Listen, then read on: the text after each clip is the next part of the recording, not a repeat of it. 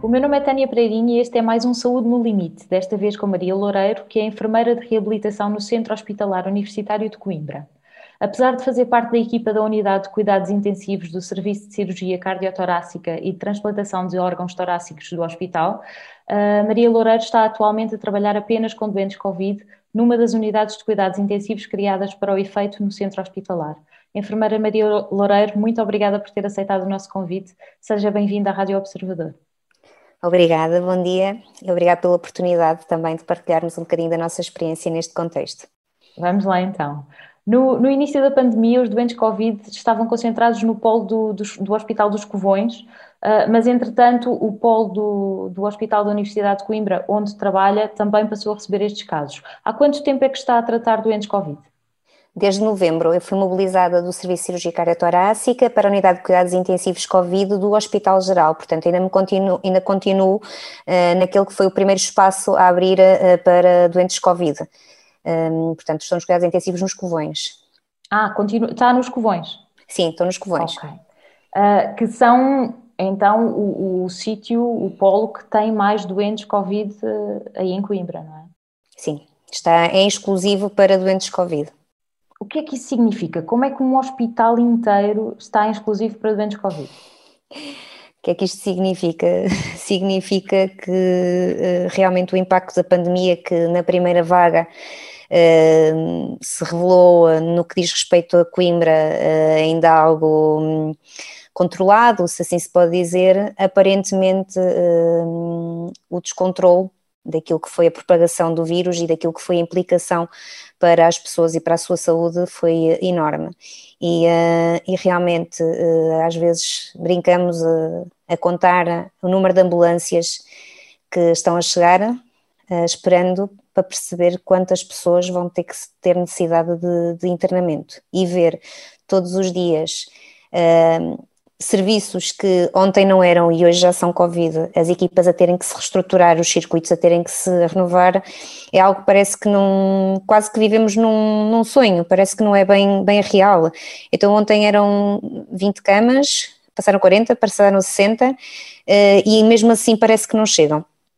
Portanto, viver isto e ver a transformação daquilo que tinha um conjunto de áreas de especialidade que davam resposta a necessidades de cuidados eh, específicos, a transformar-se e parece que nunca é suficiente, foi a, eh, a determinada altura quase que assustador para quem lá estava, não é? Todos os dias é aquela ansiedade de será que temos que chegar, vai se transformar mais? Olha, hoje foi a, enfermaria que era de medicina que se transformou em Covid.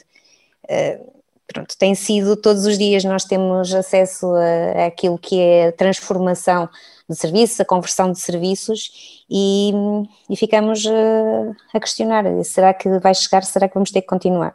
Nunca houve até agora um momento em que não tivesse chegado? Nunca houve ninguém que, que não tivesse tido lugar? Não sentimos isso. Uh, tem sido realmente uh, nobre a atitude de todos, porque a instituição funciona mais que nunca numa organização total, portanto estamos todos para, e, um, e temos visto que, que é capaz. Aí já só temos três vagas, mas de repente houve a possibilidade de abrir mais um, um, contexto e todas as equipas se prepararam para, todas se reorganizaram. Então temos mais uh, 20 vagas. Vamos ter mais, mais uh, cinco unidades de cuidados intensivos, vamos ter mais dois, unidades, unidades camas, não, não estou a falar de unidades de, de serviços. E isso faz assim em quanto tempo? Em quanto tempo é que é possível fazer essa, essa reinvenção de camas? Eu acho que isto aqui não é enquanto é possível, é uh, em quanto tempo temos para. Uh, nós temos tido que, que, transformar em 24 horas uh, os serviços.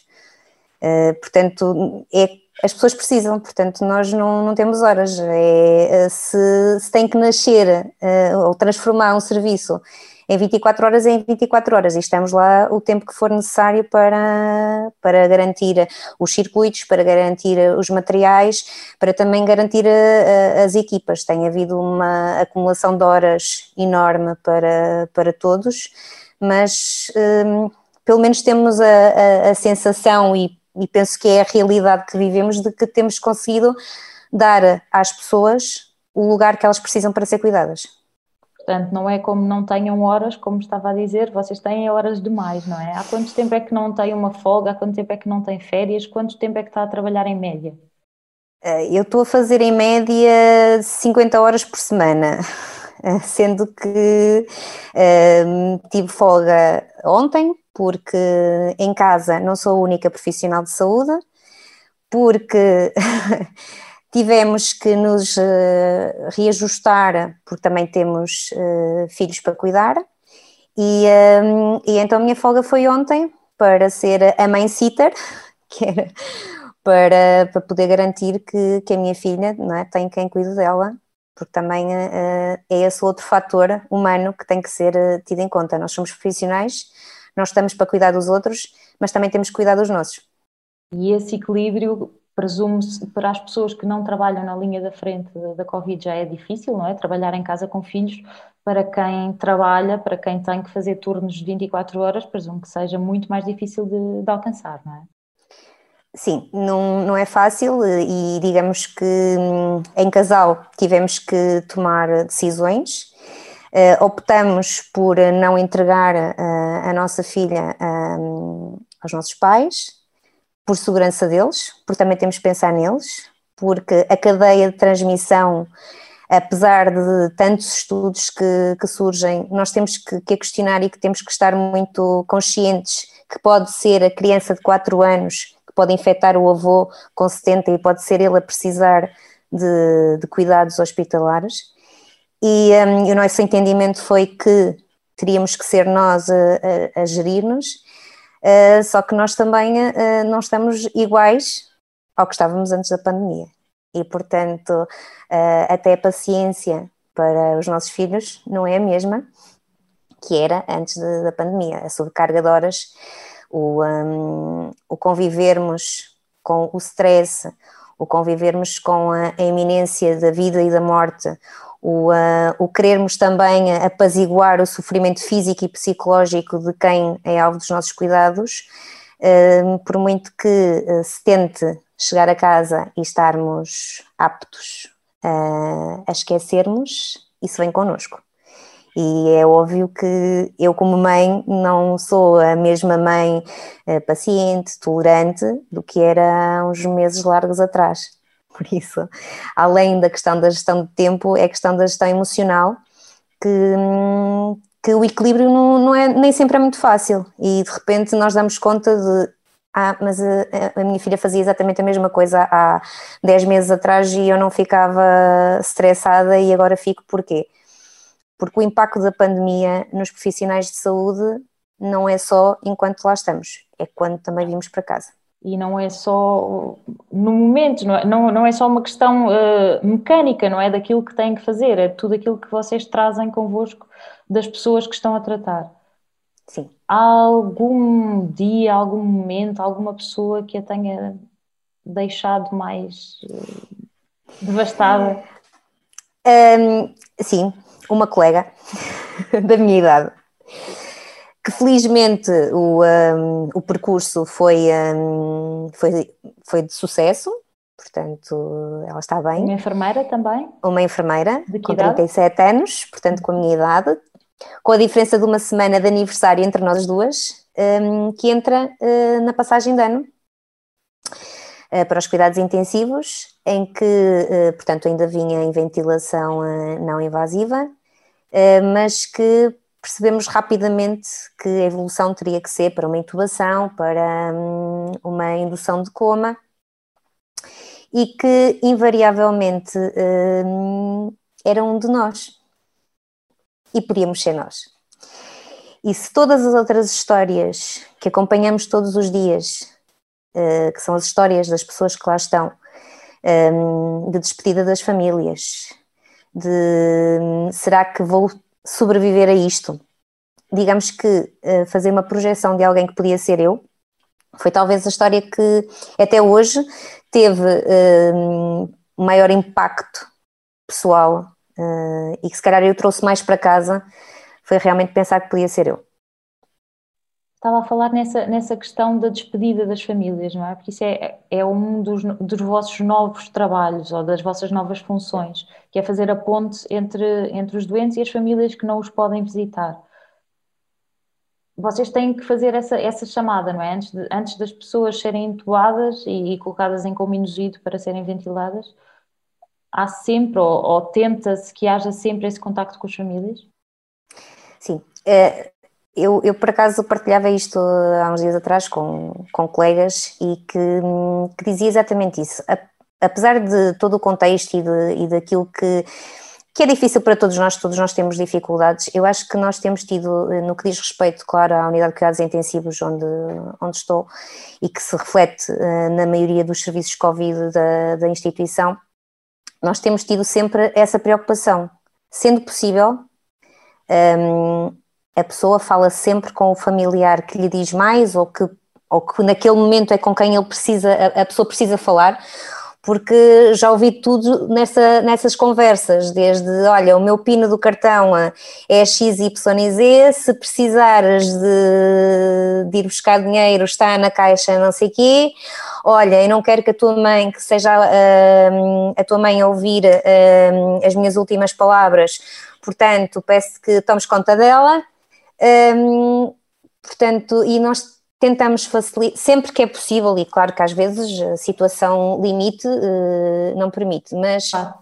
felizmente em termos de uh, instrumentos, portanto temos eh, um tablet e, um e um telemóvel dentro das unidades, que nos permite uh, fazer com que a pessoa possa falar, e, e claro, e a noção que temos é que quando as pessoas conseguem realmente conversar com quem escolheram, que todo o processo uh, até parece mais, mais tranquilo, portanto, o processo até de intubação, as pessoas estão mais uh, tranquilas naquela sua dificuldade respiratória, naquela sua incapacidade física naquele momento, um, que numa circunstância fora uh, deste contexto, a pessoa está muito aflita, não, não consegue até colaborar connosco e parece que, que tranquiliza-os de alguma forma. Sendo certo que este momento é, é marcante, é marcante para todos, mas não é de todo menos marcante, marcante quando nós conseguimos fazer o, o, o resto, que é no final uh, dos dias de, de, intubação que a pessoa necessita, uh, vê-los a falar pela primeira vez com a família. E aí sim. é marcante por outro lado, não é? Por outra, de outra forma. De outra, de outra forma, pronto. Pela, pela positiva, pela, pela imagem que. E não é de todo menos importante para, para as pessoas.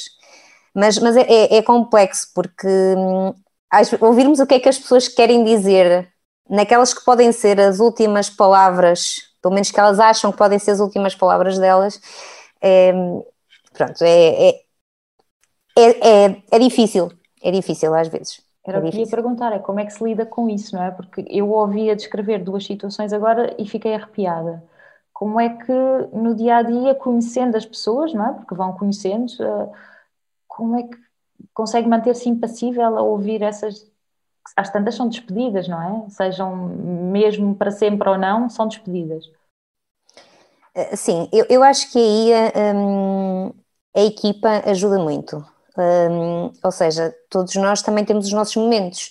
Uh, lá está, há pessoas, há bocado perguntava-me quem é que tinha sido a situação que me tinha marcado mais. A mim foi aquela uh, minha colega, mas outros colegas, se calhar foi alguém que era parecido com o pai uh, ou que até conhecia porque, porque faz, vive perto de si e, e eu acho que aqui a, a, a, nossa equipa e a equipa ajuda muito, porque um, quando alguém está um, a ter maior impacto ao ouvir as últimas palavras ou estas despedidas, alguém que se apercebe que, ok, tu também estás a precisar de uma palavra, então vamos ali fora, mas quando, quando for a, o nosso bocadinho para sair, vamos conversar um bocadinho. E uh, isto ajuda muito, porque um, todos nós uh, temos dias e temos momentos, e, e, recebemos de forma diferente, ou gerimos de forma diferente estas, estas situações. Claro. E, uh, e, e todos nós temos um sentido de cuidado do outro, não só para as pessoas que estão na cama, mas daqueles que são os nossos pares. E isso tem, tem ajudado muito, acho que todos nós, além da tentativa de boa disposição que tentamos criar e temos uh, aquele momento sempre do, do dia que uh, dizemos umas piadas, a entrada para desanuviar um bocadinho essa sensação de depressão. Uh, também quando não é a piada, não é a graça que funciona, mas aquela palavra aquele ombro que nós precisamos no, no momento, e se for preciso chorar, vamos chorar, porque nós não, não somos máquinas. E temos que ter aqueles 5, 10 minutos para chorar e para gerir isto e dizer: não, eu, eu hoje esta situação não consegui gerir bem, eu preciso. E a equipa tem funcionado muito bem nisso, eu acho, acho que todos nós nos ajudamos muito e isso também faz uh, a diferença para conseguirmos, uh, ok, conviver uh, com, com isto. Eu trabalho numa unidade de cuidados intensivos um, de uma cirurgia e digamos que lidar com a, com a morte não é, ou com as despedidas não é uma, uma habitual, porque afinal de contas as pessoas vão fazer o tratamento de, de um problema, portanto eh, vão fazer o tratamento, cuidam-se e nós ajudamos a regressar a casa. Aqui temos dúvidas sobre isso, portanto aquelas palavras que as pessoas dirigem às suas famílias são mesmo de, de despedida, que seja ou não para sempre. E, um, e então este limbo entre a vida e a morte é, é muito mais presente e nós sentimos-lo muito mais. E nós sabemos que temos que cuidar e fomos um, ensinados que cuidamos no nascimento até à morte. Mas se no nascimento é muito fácil aprender e toda a gente adora cuidar uh, de alguém que nasce, uh, quando falamos em cuidar alguém que pode estar a morrer, uh, as coisas já são mais complicadas. E aqui a inteligência emocional uh, funciona muito a par realmente desta ajuda de equipa. Temos dias bons, temos dias maus. Uh, eu pessoalmente tento entrar sempre com uma perspectiva muito positiva quando, quando vou para os cuidados. As pessoas precisam de mim e eu tenho que estar para aquilo que elas necessitam. Se há dias que são difíceis e que se há palavras que são difíceis às vezes uh, digerir, uh, sim, mas lá está. Quando é difícil, nós temos um suporte. Temos também uma liderança que nos ajuda, porque quando estamos, e há uma percepção da, da nossa líder, porque às vezes já estamos a atingir um determinado limite. E há tem um sido, time off. time off. Há um time off e há sobretudo uma, umas palavras que, que nos ajudam. Nós temos um, um grupo que, que a nossa hum, enfermeira gestora faz questão de pertencer e de quando percebe que nós estamos a, a vacilar um bocadinho. Ou qualquer coisa do género? Ou... Sim, sim, um grupo do WhatsApp, uma coisa muito, muito informal. E ela manda-nos aquela mensagem que, que nós precisamos. Nós estamos todos no é... mesmo e isto ajuda muito também. Portanto, a questão também da liderança um, ajuda-nos. Agora, claro, há, há dias melhores que outros, não é? Estava a falar nessa, nessa questão da, da morte e da morte ter passado a ser uma possibilidade sempre presente desde novembro, não é? Desde novembro que está, Sim. que está a cuidar de doentes Covid. Tem ideia de quantas pessoas já perdeu? Tenho ideia de quantas pessoas já perdeu, sim, tenho ideia de quantas pessoas já perdi. e posso lhe dizer que na primeira semana uh, que comecei de funções perdi duas pessoas. Uh, e posso lhe dizer que no total destes meses perdi uh, sete pessoas. Sete pessoas, sete pessoas que estavam mais, mais comigo. Obviamente que infelizmente os números são, são superiores a isto, mas uh, sete pessoas e inclusivamente sei o nome, sei, sei o nome da maioria delas. Pronto. Sabe o nome, sabe o que faziam, sabe de onde eram. Sim. Apesar de, de, as pessoas, porque no, na, na, unidade de cuidados intensivos nós temos a ideia de que nem toda a gente está ventilada, não é? Há quem esteja consciente e uh, a perceber-se daquilo que se passa. Sim, e mesmo ventiladas nós temos pessoas que uh, estão capazes de comunicar connosco uh, e de referenciar o seu desconforto e a falar disso sei que uma das situações que por acaso recentemente tínhamos estado a, a falar tivemos uma, um senhor que hum, estava uh, supostamente, não é? Não tínhamos a medicação preparada, toda em, pronto, em que ele estaria num coma induzido e o senhor abre os olhos quando ele estava a fazer a reabilitação. Eu fiquei assim, mas e, e, pronto, e até partilhamos em equipa, mas será, uh, temos que, que o pôr uh, mais a descansar, mas ele muito sereno, muito tranquilo. E enquanto eu estive, os 45 minutos que estive a trabalhar com ele no domínio da, da reabilitação respiratória, da reabilitação motora, ele esteve a colaborar comigo. E no final, ele a dizer que nós éramos uma equipa fantástica, que nós éramos uma equipa fantástica.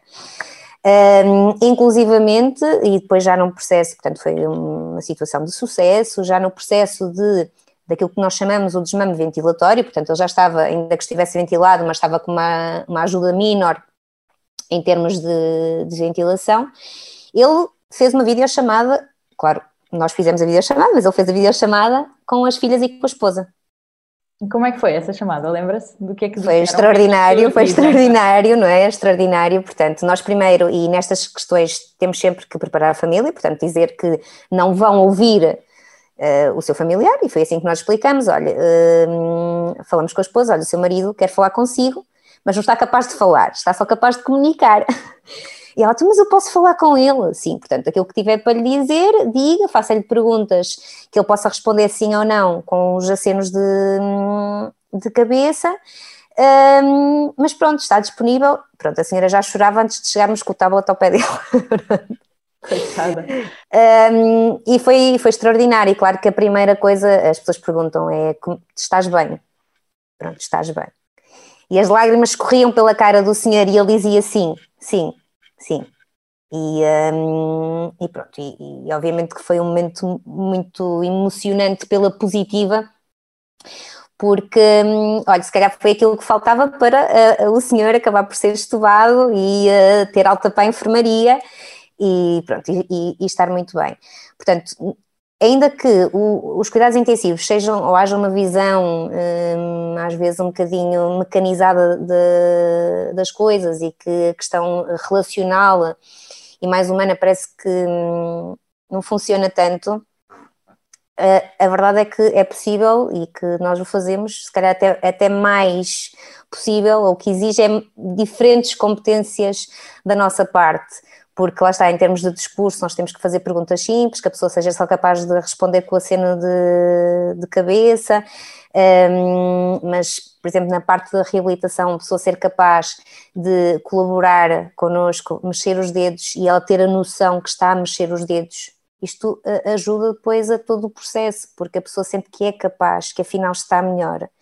E isso também é um bocadinho, independentemente de toda a questão terapêutica, todas as intervenções que facilitam uh, a melhoria da pessoa, ela sentir-se que está a melhorar, sentir que é capaz, que afinal as coisas estão a evoluir, é outra ajuda, é outra parte de, do cuidado. E, um, e pronto, e depois nós temos muita a, a, questão de ir perguntando o que é que eles faziam, e eles vão nos, claro que vamos normalmente à história, para, uh, à história prévia, para percebermos, para depois também os ajudarmos a orientar, porque também depois funciona muito em termos de um, reabilitação cognitiva, porque muitas das vezes eles depois não sabem em que dia é que estão, se é dia, se é de noite, uh, o que é que lhes aconteceu.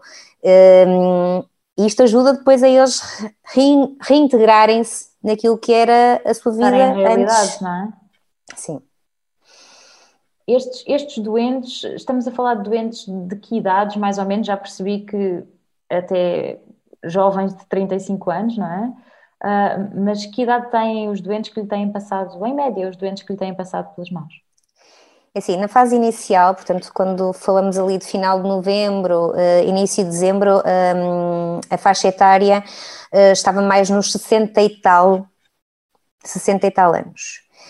Uh, e isto a par daquilo que se foi vendo na, na evolução também nas notícias, uh, aquilo que nos foi acontecendo foi que as pessoas foram, foram, uh, que for, foram internadas passaram a ser cada vez mais jovens, com médias de idade mais pós 40 e poucos anos. Portanto, muitas pessoas com 45, 44, 48, 33, 51, depois mesmo os 50 eram 50 e poucos, mais dos 50 e tais, eram Portanto, aqueles casos que, que, que, vocês viam à partida que tinham um excesso de peso ou que tinham doenças prévias ou nem por isso? Nem por isso. E isso, se calhar, foi aquilo que, a determinada altura, e nós, enquanto equipa, uh, nos fez pensar muito, porque se numa fase inicial se associava muito à questão da idade, ou de, mais idade, e de pessoas com, uh, com obesidade ou com alguma comorbilidade, de repente uh, começamos a ter pessoas jovens que, no máximo que se poderia, se calhar, dizer era que teriam excesso de peso, portanto, não eram obesos, no máximo, e já assim pronto, utilizar uh, o IMC como, como baliza, digamos assim, um, e que não tinham eh, comorbilidades nenhumas, portanto, eram pessoas saudáveis que de repente foram infectadas com Covid e que de repente estavam nos cuidados intensivos. Portanto, isso, sobretudo quando lhe aparece uma colega também, não é? Isso faz aumentar o medo de, de ficar doente, porque vocês estão mais propensos a isso, presumo eu, não é? Não sei se, se tem outros colegas que já tiveram infectados, se, se a própria Maria passou, passou por isso. Não, eu, eu costumo dizer que, pronto, tenho tido sempre, tenho tido muita sorte. não, em relação à questão de, da, da infecção, pronto, eh, em termos de serviços Covid, aquilo que nos temos apercebido é que realmente a taxa de infecção de profissionais é muito baixa. Eh, nós temos, e tem sido possível, eh, termos GPIs que nos dão segurança, portanto, na prestação e, e, seguimos todos os circuitos. Portanto, todos nós, sempre que há alguém que, que vem de novo, que é mobilizado, passamos por uma integração àquilo que são as nossas condições de segurança para. E um, no que diz respeito realmente ao, ao cuidar, portanto, estarmos equipados e preparados para cuidar e, e não termos medo de, de nos infectar, eu acho que isso, hum, digamos que com o passar do tempo da pandemia, isso foi muito debelado por nós. Portanto, digamos que já temos alguma tranquilidade uh, na maneira como, como vamos e, e, não temos receio. Se me perguntar no primeiro dia uh, que entrei na unidade de cuidados intensivos se tive medo, tive tive medo. Acho que os primeiros 5 minutos hiperventilei, já não sabia se era dos, das EPIs, se era da pressão positiva da unidade ou se realmente era um, o medo que se estava a apoderar uh, de mim. Sim. Um, e olhando para as camas e vendo pessoas que podíamos ser nós ou que podem ser os nossos pais, obviamente que uh, o, impacto, o medo é, é, grande, não é? E depois olhando para nós e dizendo assim, então, mas eu sou uma pessoa saudável, eu sou, eu não sou gorda, eu não tenho nenhuma, pronto, assim, nenhum fator que leve e de repente alguém com as mesmas características está ventilado, obviamente que isto faz-nos eh, faz-nos pensar. Mas eh, eu acho que depois quando nós aqui temos sempre aquela ginástica profissional que é o foco é o cuidado da pessoa que está a precisar de nós, vamos tentar eh, deixar o nosso medo para trás. E eu acho que nós temos tido mais facilidade em lidar com o medo de nos infectarmos do que se calhar lidarmos com aquilo que tem sido o percurso das próprias pessoas. Portanto, lá está, com estas chamadas das despedidas, uh, quando nos morrem efetivamente as pessoas, se calhar tem sido mais difícil para nós do que eh, esta transição, lá está, no primeiro dia sim, tive medo, tive medo, depois tinha, já, já retirei. O segundo já não. O segundo já, já, pronto, já ia tudo bem. Aquela coisa de como é que as regras de retirada da remoção das EPIs, depois nós, como profissionais de saúde, eu sei que toda a gente consome muita informação, mas nós, profissionais de saúde, consumimos imensa. Ler eh, na literatura que a maior parte dos casos de infecção em profissionais de saúde era na remoção de EPIs, então toda a gente olhar para aquelas eh, para as eh, grelhazinhas de o que é que sai primeiro o que é que sai a seguir, uh, pronto, para tentarmos, hoje em dia já fazemos isto de uma forma mais natural, mais uh, tranquila, vamos dizer assim. Não terá aqueles cuidados de chegar a casa e despir a roupa toda, ou, ou ainda tem? Um, é assim, eu ainda tomo, em, num turno de 12 horas, ainda tomo 3 banhos. Num turno de 12 horas tomo três banhos. Eh, segundo o meu marido, nunca se gastou tanta roupa em casa como agora, eh, porque realmente eh, todos três, portanto, eu, o meu marido que é enfermeiro também, e a minha filha, todos os dias é uma roupa para lavar. Portanto, uh, sim. Três banhos são um ainda no hospital, outros em casa, como é que isso funciona? Portanto, são os três, os três uh, no, nos cuidados ainda dentro do hospital, portanto, uh, aqueles, as três saídas, digamos assim, portanto, uma que normalmente eu saio por volta do meio-dia e meia, uma da, uh, da tarde, tomo bem, que é quando eu vou almoçar, depois normalmente às seis, porque fazemos vamos, vamos nos articulando em termos de unidades para garantir a reabilitação a todos os doentes, mais que uma vez se houver necessidade, portanto, se trocam entre unidades, vou outra vez tomar banho e depois antes de sair uh, okay. para, para casa. Quando chego a casa, já me passou um bocadinho mais a ideia de que uh, despia-me à entrada da porta e, e, tinha o pijama na secção seguinte para, para vestir. Uh, mas toda a roupa vai sempre para lavar diariamente. Isso ainda não, ainda, ainda estamos nesta, nesta fase, pronto. Uh, acho que cuidado, pronto, também já estou vacinada, o que podia me dar um bocadinho mais de, uh, da tranquilidade, mas pronto, eu tenho que pensar também naqueles que tenho que cuidar, não é? O meu marido não está vacinado, minha filha não está vacinada e eu também tenho que cuidar deles. Ele não trabalha com doentes Covid? Ele não trabalha com doentes Covid, pelo menos ainda. É, ok. Daí ainda não ter sido vacinada, então. Sim, sim. sim. Como é que, ah, ah, logo no início da conversa, falávamos nas filas de ambulâncias que vocês uh, às vezes contam, não é? Uh, Dá-me a falar nestes cuidados todos, nas pessoas que lhe passaram pelas mãos, novas, velhas, uh, por aí.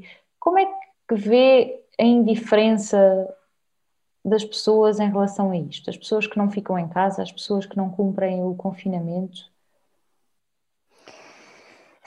Isso é, é uma questão bastante, bastante complicada. Eu, eh, eu, eu não consigo compreender às vezes, eh, eh, porque todos nós sabemos o que é que depois acontece.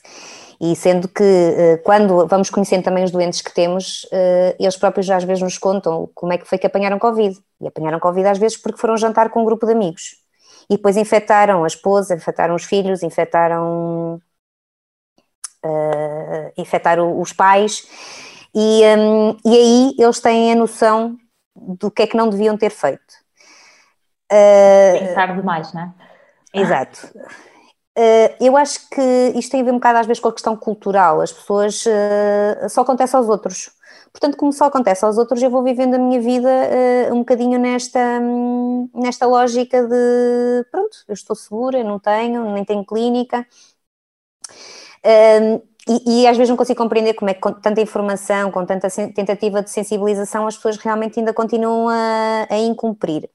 Eu quero acreditar uh, que às vezes pode ter a ver com uma questão também da saúde mental das pessoas, ou seja, que estar em confinamento, estarem fechadas, começa a afetar efetivamente um, a saúde mental das pessoas e que as pessoas precisam de sair e arejar e que depois, quando saem, arejam, esquecem-se também têm que continuar a fazer, a, a ter os cuidados de, de proteção.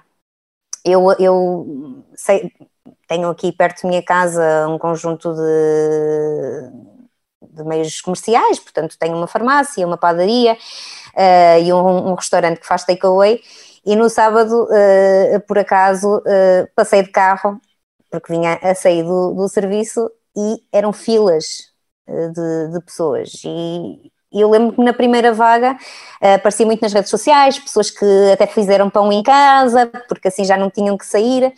E eu acho que as pessoas uh, estão a sair porque também precisam. Precisam. Depois não têm é, é o resto, porque uh, não têm os cuidados necessários para, para impedir a propagação. Portanto, eu não quero acreditar que as pessoas também fazem isto só de ânimo leve, do eu estou-me a borrifar e se alguém apanhar por mim eu não, não tenho interesse. Eu quero acreditar que as pessoas às vezes fazem isso para se protegerem um bocadinho uh, daquilo que vai ser para mim uma segunda pandemia, que é o impacto na, na saúde mental de todos, ou pelas questões de desemprego, ou pelas questões de teletrabalho, com filhos em casa. Uh, com, a, com esta noção, portanto, de eu tenho que estar fechada, eu tenho que estar fechada, eu tenho que estar fechada. E eu às vezes tenho muito uh, o hábito na, à, minha família, aos meus, aos meus, padrinhos, aos meus pais, eu tento fazer videochamadas todos os dias e depois ponho-os todos a, a, falarem uns com os outros e, e, não sei o quê. E porquê? Porque eu tenho a noção disso, as pessoas uh, dão com, com elas a falar quase para as paredes e, e que isso um, afeta-as.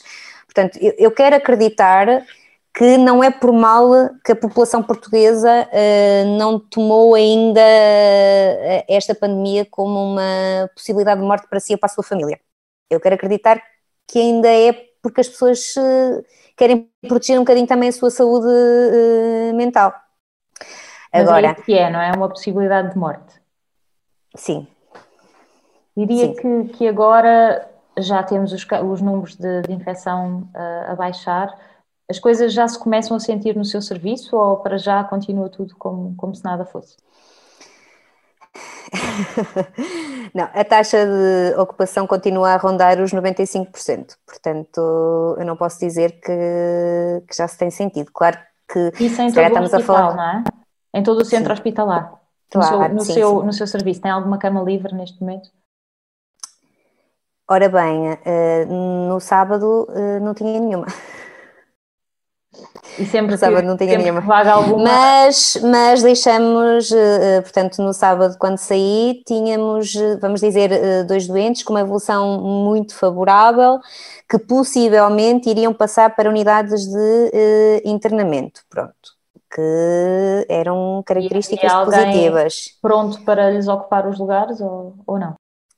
Havia alguns doentes a serem em observação que estaria-se ainda a, a, decidir se uh, ou não de cuidados intensivos.